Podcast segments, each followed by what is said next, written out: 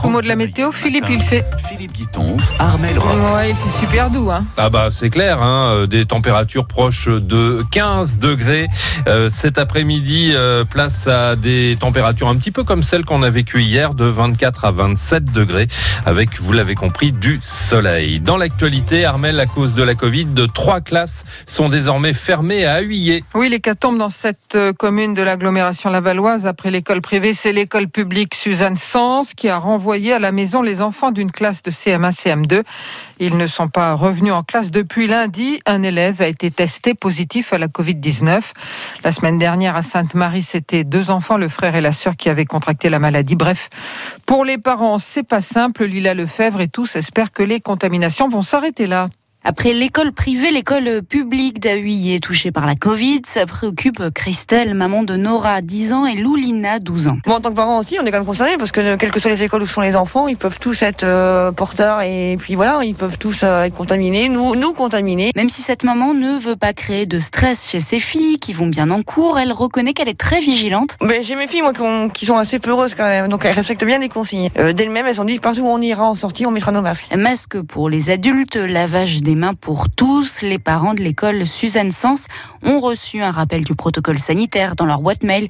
Stéphanie s'y cantonne aussi car pour l'instant, ses deux enfants ont aussi école et elle n'a pas de solution de garde si leur classe venait à fermer. On n'envisage pas encore cette possibilité-là avec mon mari, mais euh, bon, bah, si ça devait fermer, bah, on se débrouillerait, on n'aurait pas le choix. On travaille tous les deux, oui. Impossible de faire du télétravail. Mais après, ben, voilà, un système D, hein. comme euh, au confinement, c'est compliqué là. Si ça ferme, euh, c'est compliqué. Une décision qui n'est pas à l'ordre du jour. La réouverture des classes fermées de l'école Suzanne Sens est prévue pour le 17 septembre. Un reportage de Lila Lefebvre et pour les parents qui se retrouveraient sans solution pour garder les enfants, cette annonce hier du gouvernement, le chômage partiel est prolongé, Hélène Philly.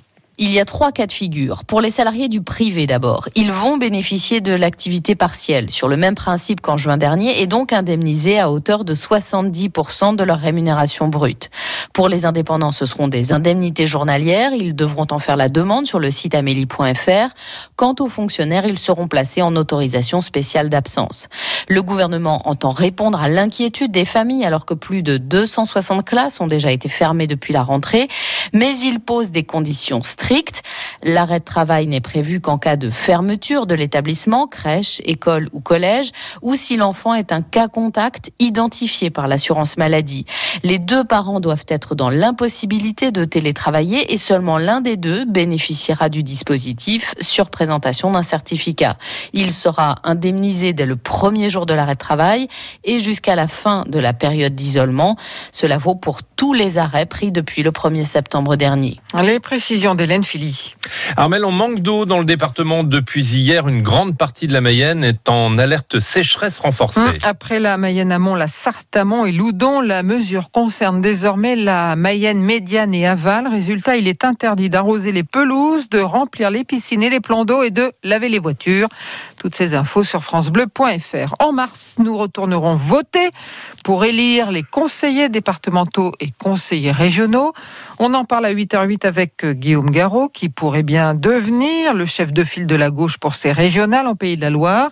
Du côté de la droite et du centre, le conseiller régional UDI maire de Château-Gontier-sur-Mayenne est désigné comme chef de file des centristes pour discuter avec euh, les autres composantes de la droite et du centre. Philippe Henry à 6h30. Ah, C'est la révolution au bureau, Armel, et pas seulement avec euh, le port du masque. hein. Après le déconfinement, on a vu apparaître les cloisons en plexiglas. Ouais, comme chez nous, Philippe, une aubaine pour la société lavalloise Bureau Concept. Elle aménage des bureaux d'entreprises partout en France et cartonne depuis sa reprise fin mai, le co-gérant Thierry Courcel.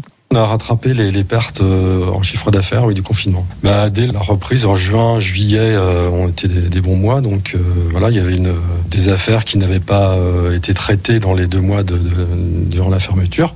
Donc euh, ensuite, bon, ça s'est assez vite décompté. On a, rattrapé. euh, bah, au départ, l'activité était un peu lente, mais au bout de deux semaines, l'activité a repris quasiment comme habituellement les autres années.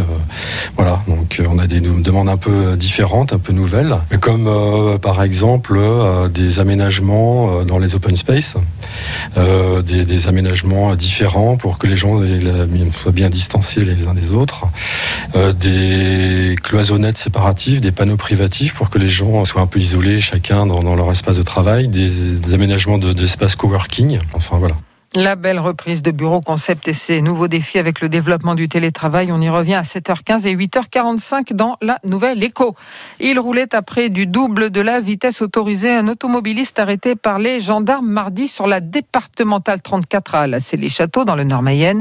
Il a été contrôlé à 150 km heure sur une route à 80. Le conducteur est reparti à pied et sans permis. Il était bien connu des amateurs de cyclisme. Disparition de Bernard Pichard, décédé dans la nuit de mardi à mercredi à l'âge de 73 ans. Originaire de Segré, il était speaker sur les courses de vélo de la région, notamment la Ronde Mayonnaise. Bernard Pichard aussi très impliqué dans l'organisation du Trophée Madio.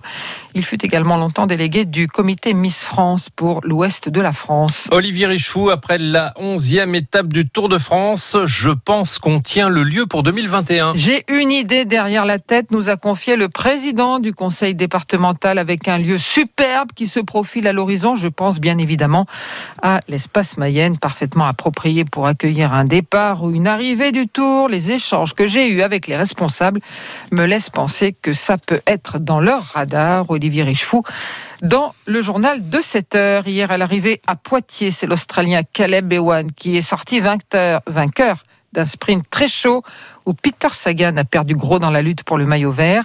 Aujourd'hui, étape particulière hein, car le peloton va passer par Saint-Léonard de Noblas. C'est le village de Raymond Poulidor, Poupou, disparu l'an dernier. On en reparle à 6h15. Enfin, une bonne nouvelle, Philippe, pour terminer. Après des semaines Ah. de huis clos, l'hippodrome de Laval peut enfin rouvrir au public demain pour des courses en nocturne à partir de 18h25. Port du masque obligatoire. D'autres infos sur les mesures sanitaires et la restauration, notamment sur francebleu.fr. Bon, on a quand même quelques bonnes nouvelles.